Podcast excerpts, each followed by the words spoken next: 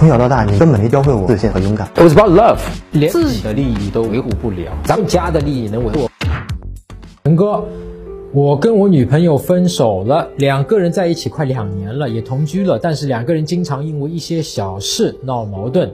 我感觉我还是跟以前一样爱她，但是最后她说分手。说以后想找个脾气好的谈恋爱啊，我该怎么办？有没有方法复合啊？看了你的课程，我觉得作用很大，但是现在比较急着挽回，希望陈哥回复我。呃，看起来这个问题你得这么去做啊。第一步，你不要去急着挽回，就像你说的一样，我现在急着挽回，因为你现在越着急的去挽回啊，越急会让他越有压力啊，他越来越容易会往后撤啊，对你的挽回其实是一个起的是反作用。那么相反呢？你现在啊，一方面我知道是很难的，你情绪中又很难于去舍不得割舍掉，对吧？但是恰恰可能就需要这么去做啊，就是说你得先尊重女生提出分手的意愿。你要知道，呃，你们俩都是年轻人。那么这个两年，作为你女朋友来讲，对跟男人来讲，他的两年可能更宝贵，青春，对不对？所以，难道他跟你分手是一件很轻松的事情吗？绝对不是的啊！他可能前面你想了半年跟你分手，最后下定了这个决心，对吧？他其实痛苦过，只不过是在之前的半年，可能我们很多男生就没有察觉。那么对于这一点上来讲呢，所以他只终于下定了这个决心，对他来说本身是一件不容易的事情。在这一点上，你要说，哎呀，挽回，挽回，挽回，挽回。其实是对他前面的半年或者两个月的一个犹豫纠结，要不要分手，是一种不尊重，同时对他本身的一个意愿的一个不尊重。那么这种情况下，挽回是更加没有戏的啊。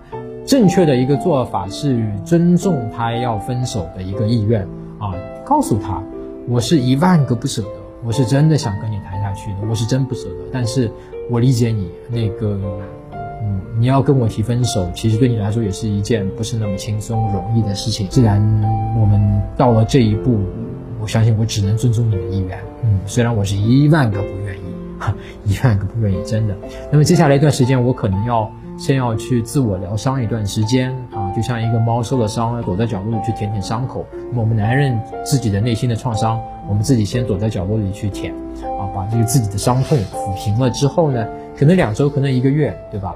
那么我们可能还是可以做普通朋友的，作为普通朋友的一个立场上，那么这个就是你接下来可以有挽回契机的地方，啊，什么意思？因为如果这个女生发现，哦哟，你好像真的是能够接受，呃，真的能够抚平、解决你自己内心的伤痛，能够接受这一块，也不是对他恼羞成怒，说啊，你看你让我这么难受，我对你活死了，或者说我又带着一个挽回的目的来来来跟你做普通朋友，什么都没有，你就是带着一个。啊，随缘吧，看来也没有缘分，只能做朋友的一种感觉。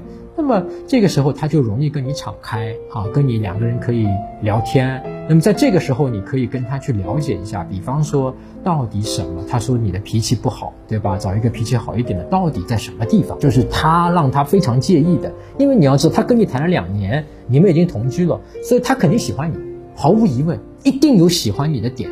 啊，这个点应该是没有变的，一定是在后面他发现了一个他没有办法忍受的一个点，超出了他忍受的范围。但是我从你的问题里面，我还发现了，就是你并不知道他到底让他无法忍受的那个点是什么，对吧？你提了一嘴是你脾气不好，但具体是什么，你可能自己还没有非常有一个意识。当你从他这边或者从你后期自己的反思和复盘里面，能够找到哦，原来这个点让他实在受不了了。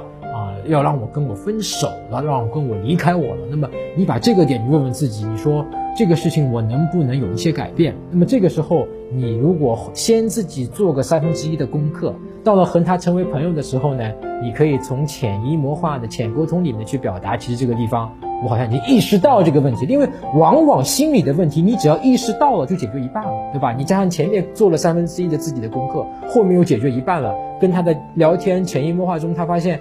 哎呦，你原来那个吸引我的优点还是在呀，没有变呀，那么还会吸引我呀？再加上我跟你是知根知底，我是信任你的，我们也在你身上花了两年的时间，那么我不跟你复合，我跟谁复合啊？明白吗？所以不要着急。现在你只要关注我的微信公众号陈真，然后编辑回复一九七零，你就可以得到我免费的课程。